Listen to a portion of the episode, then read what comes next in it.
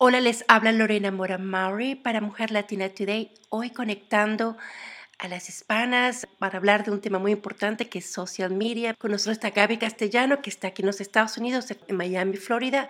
Bienvenida a Mujer Latina Today. Muchas gracias, Lorena, todo un gusto. Tienes un resumen, un currículum impresionante, ¿no? Tienes 30 años de experiencia, ¿no? Eres una de las mujeres más influyentes en materia de mercadeo, marketing y publicidad en el mundo. Pero lo que vivimos aquí, vivimos en el medio este de los Estados Unidos y hemos trabajado con medios sociales desde, yo tengo 10 años trabajando. ¿Nos puedes explicar acerca de tus presentaciones, de tus charlas que vas a presentar en Miami y por qué es tan importante acerca de tener la marca personal, cómo manejarla exitosamente para hacer que nuestro negocio sea exitoso? Pues mira, básicamente porque el entorno digital en estos momentos es la mayor referencia para conseguir que, que el negocio sea lo más rentable posible, ¿no? Entonces, eh, para individuos que, que trabajan a nivel de personal branding, este, para empresas que, que necesitan eh, un correcto manejo de su reputación, una correcta estrategia de marketing o de publicidad para desarrollar sus campañas, el entorno digital es el, es el idóneo. Hablaba en otras entrevistas hace unas horas atrás que me preguntaba, ¿es posible que todos los consumidores estén en Internet?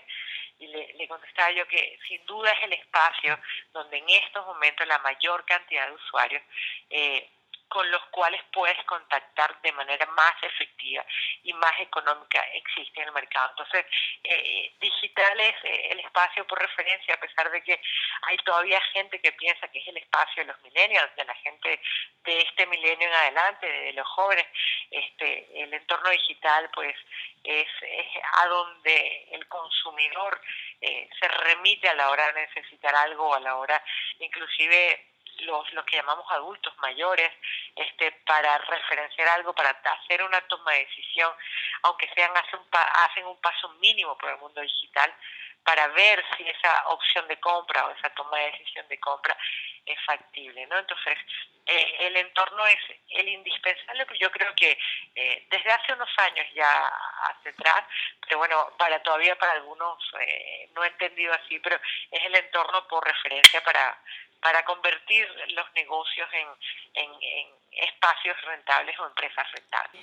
Me encanta eso hacer un negocio rentable porque honestamente yo tengo 10 años acá y es difícil cuando se vive en, una, en, un mundo, en dos mundos, ¿no? En el mundo en inglés y en español, el mundo que todavía no nos identifica como rentables. ¿Cómo podemos mandar un mensaje a las corporaciones que quieren invertir en el mercado hispano, pero todavía no creen o no ven una, como nosotros como una inversión?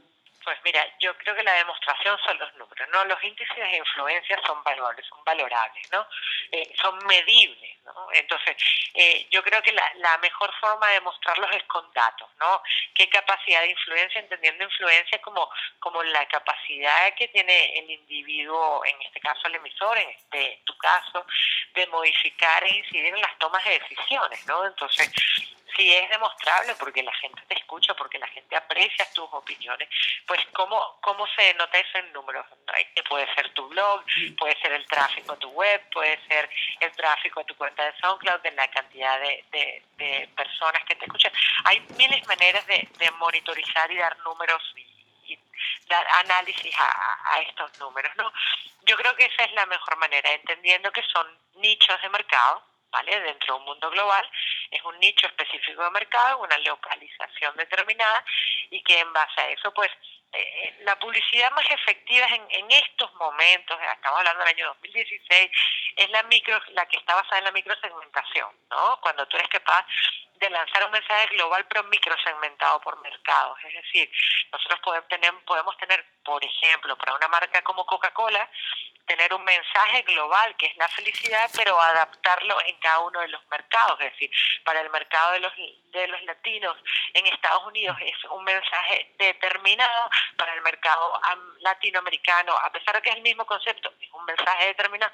A ver, el mercado americano eh, de habla americana es otro mercado y un mensaje determinado, aunque es el mismo concepto, ¿no? Entonces, eh, eh, estos micromensajes dentro de estos micro nichos, mientras tú más acertado seas con entender al consumidor darle el mensaje que él espera, mucho más efectivo será. Las empresas que no tengan la capacidad de mirar esto, pues con los años eh, tendrán que ir capando y cerrando sus puertas porque eh, es hacia donde va el mundo, donde para mí ya eso es pasado, ¿no? Yo, yo eso es lo que vivo todos los días de hace 8 o 9 años, este, que, que, el, que el mundo se convirtió en chariable, en, en sociable, no social, sino sociable. Este, eh, las marcas que no perciban esto, pues le va a pasar como Kodak por ejemplo, te lo pongo como un ejemplo claro, ¿no? No supo eh, mantenerse y ser usable para el consumidor con los cambios de mentalidad que ha habido y se ha convertido, después de haber sido uno de los grandes líderes de, del mundo de la imagen, convertirse en cualquier cosa y que eh, otros elementos y otros entornos le pasan. Y cuando tú hablas que tú eres una, una crack de social media, todos los días tienes que colocar información, tienes que entender el trendy topics, pero muchas veces se pierde la calidad del contenido. Como empresa, ¿qué le sugieres tú o como corporación para mantener ese contenido en vez de la cantidad de personas que te pueden seguir? Eh, la pérdida de calidad, porque si tú eh, entiendes a tu consumidor, tú sabes que necesita contenido de calidad. O sea, no puedes darle cualquier cosa porque no es lo que él te daría a ti, ¿no? Entonces, este pensemos en, en, que debe haber una monitorización de necesidades, una escucha de necesidades hacia el consumidor. En el momento que lo entiendes, sabes lo que necesita, puedes darle el contenido adecuado, el contenido de calidad que de verdad suple sus necesidades. El número de followers no es importante. ¿Por qué no es importante? Porque a mí me tiene que importar poco una persona que tenga dos millones de followers y que nadie la escuche. No me interesa. Una persona que tiene 100 mil, 200 mil followers y que cuando da un mensaje no logra llegar a nadie porque nadie le hace un replay, nadie le da un favorito, nadie comparte su opinión, nadie le escucha. No me interesa, yo prefiero una persona que tan solo y sea influyente en un grupo de 40, 50, 100 personas, porque esa persona va a lograr que pasen cosas. El que no es escuchado no logra que, no logra que las cosas sucedan. El que es escuchado es el que cambia, es el que hace que las cosas pasen. Entonces, siempre será preferible una persona que sea líder, que sea influyente en un micro nicho, no importa que sea de 10, de 20, de 100, de 1000, de 10.000, de 100.000, mientras sea influyente, contra una persona que tenga un montón de fantasmas en su en su cuenta de Twitter, de Instagram, de Facebook, de Snapchat, cualquiera que te, te apetezca pensar, y que nadie le preste atención y eso es medible con solo desplegar la lo que hacen los usuarios con esa persona, te das cuenta que su influencia es cero o nula. Me encantó tu sitio en internet, me encantó la información que, que tenías, me encantó el artículo de cómo no hacer el tonto en el internet, que muchos ahora con los selfies y con todo esto, tecnología que tenemos disponible, podemos caer en esa parte de ser tonto. ¿Qué hacer y lo que no hacer? Para no ser considerado como un tonto? bueno, hay, hay cosas, eh, yo lo que lo que intento es que la gente no cometa errores porque nadie comete por nadie aprende por cabeza ajena no no lo hacemos ni nosotros nuestros padres no lo repitieron durante nuestra adolescencia y nuestra juventud.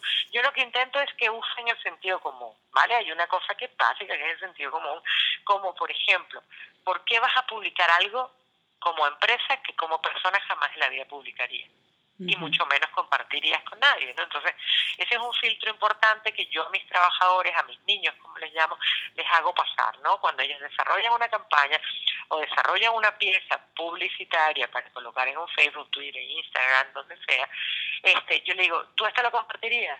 No, y entonces, ¿por qué lo estás haciendo?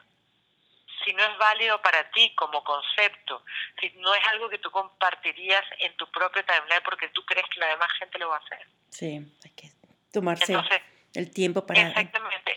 Y para pensar, porque a veces nosotros creemos, esto sería un segundo consejo, ¿no? A veces pensamos que no la sabemos todas porque somos dueños de una marca, dueños de una empresa o de nuestra propia personalidad eh, en este mundo, ¿no? Entonces creemos que sabemos más que los demás, ¿no? Y, y creemos que, que bueno, que, que, que merecemos comunicar lo que nos dé la gana, ¿no? y cuando más que comunicar lo que nos dé la gana o lo que nosotros nos gustaría, tenemos que comunicar a lo que lo que lo que a la gente le interesa, ¿no? E, ese ese pequeño cambio y clic cerebral en el cual tú te tienes que percatar de que lo que importa no es lo que tú digas, sino lo que la gente quiere escuchar. es un cambio brutal. Lo que he aprendido yo después de 10 años como medio de comunicación alternativo es lo más importante es crear audiencia y escucharla. Y siento que... Exactamente, yo, yo te voy a un lado un poquito más allá, ¿no? Que es a donde yo estoy. Más tú primero creas audiencia, pero luego lo más importante es crear la comunidad. Una audiencia son individuos que te escuchan. Una comunidad es un grupo de personas que están ahí para ti y para compartir lo que tú dices y lo que tú piensas y hacer lo suyo. Entonces yo voy todavía un poquito más lejos que eso, pidiéndole a la gente que se preocupen por crear audiencia, pero que elijan entre hacer una audiencia y hacer una comunidad. Y yo soy de las que tomo el lado derecho de, la, de, de, esta, este planteamiento y elijo elegir una, hacer una comunidad, porque en el momento de crisis, en el momento que los necesitas, ellos están ahí como lo podría estar tu mejor amigo. Es cierto. Y cuando son miles o cientos, en realidad son un soporte importante. Bueno, yo lo entendería. Audiencia y comunidad, tienes razón. Para concluir la entrevista, eh, ¿te consideras una experta? ¿Eres una gurú? Cuéntanos cómo te consideras tú y por qué es tan importante venir a los Estados Unidos a hablar de, de publicidad y mercadeo hispano que estás ahora en, Miami. Yo no me considero ninguna de esas cosas. Yo soy una trabajadora. ¿vale? del mundo de la publicidad. Soy una creativa, que es lo que he sido toda mi vida. Este, eh, yo todos los días aprendo, tengo un grupo grande de muchachos muy jóvenes eh, de una media de 23, 24 años, de los cuales aprendo todos los días, y yo les sirvo de ayuda y de guía por la experiencia, y que, y que soy lo que se dice en España una zorra vieja, ¿no? Este, una persona que ya tiene años haciendo esto, y bueno, vas aprendiendo a punta de experiencia, ¿no? Este, y mi trabajo es guiarlos para que cometan la menor cantidad de errores, porque ese dinero no es nuestro, es dinero de nuestros clientes, ¿no? Este, y, y otra cosa que me ha enseñado este mundo a mí es que el conocimiento no sirve de nada si no lo compartes. ¿Vale? Y de nada me sirve a mí todos estos años de trabajo y todos estos años de experiencia si no soy capaz de compartirlo con alguien. No solo compartirlo, sino hacérselo entender, ¿no? Que lo entiendan y lo puedan ejecutar y lo puedan aplicar para desarrollarlo, ¿no? Entonces, este la venida a Estados Unidos y a esta, y a esta parte del mercado hispanoparlante es porque había yo detectado que había unas necesidades, ¿no? Pero no estaba absolutamente segura. Me lo habían comentado, me habían dicho que habían posibilidades y oportunidades porque todavía existía un atraso en el proceso de desarrollo hacia el mundo digital. Yo vine fue a comprobarlo y en ese proceso de comprobación me di cuenta que era cierto porque las cosas hay que venir a escucharlas en primera mano, ¿no? No te puedes quedar con lo que te dicen a la hora de que analizas y monitorizas, que es una la fase la fase más importante de una estrategia publicitaria o de marketing o de comunicación, pues tú tienes que venir a comprobar. Y yo vine a comprobar y efectivamente hay un atraso, cuando me refiero a un atraso, es que cuando tú todavía no estás seguro de que debes escuchar al consumidor, que el consumidor es la prioridad y es la referencia y que todas las empresas lo ejecutan de la misma manera, hay un atraso. Y eso para mí significa una oportunidad. Yo siento que yo he aprendido, y disculpa la, mi, mi nota, yo he aprendido que muchas de las cosas que enfrentamos yo como medio acá, que las corporaciones generalmente no nos entienden y tienen una visión, no ven, no ven más allá de los estereotipos. Entonces, esa es una de las cosas que, que encontramos como, como medio, como, como, como medio que quiere llegar a, a las corporaciones que, que están acá. No, y de hecho, hace poco me dijeron, Lorena, ¿quieres compartir eh, recetas especiales? Yo le dije, no, yo no, yo no puedo compartir recetas.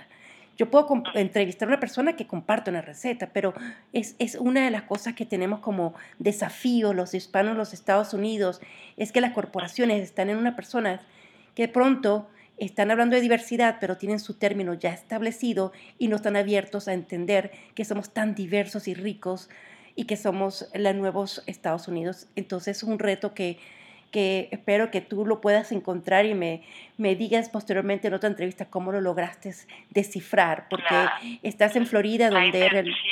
¿Mm? La intención, Lorena, es esa. El, el, el, objetivo de la evangelización es venir a ayudar a entender a las grandes empresas, a las grandes corporaciones, a las grandes marcas que no están haciendo las cosas correctamente. Es un trabajo duro para ellos porque es difícil aceptar.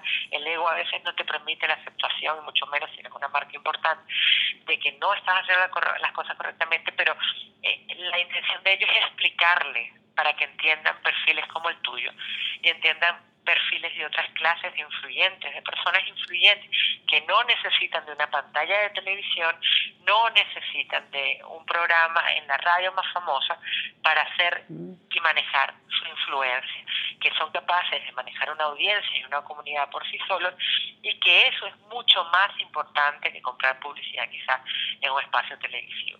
E, esa es la labor y ese es el ese es el arado que hay que que hay que trabajar la tierra que hay que trabajar para que a la hora de sembrar proyectos sembrar árboles de, de empresas de startups y todas esas cosas puedan crecer con, con, la firmeza que, que deberían serlo pues para que eh, siga siendo este un país de oportunidades. Bueno muchísimas gracias. Invito a los, los que nos están escuchando a través de SoundCloud visite tu sitio en el internet es muy interesante. Muchísimas gracias. A ti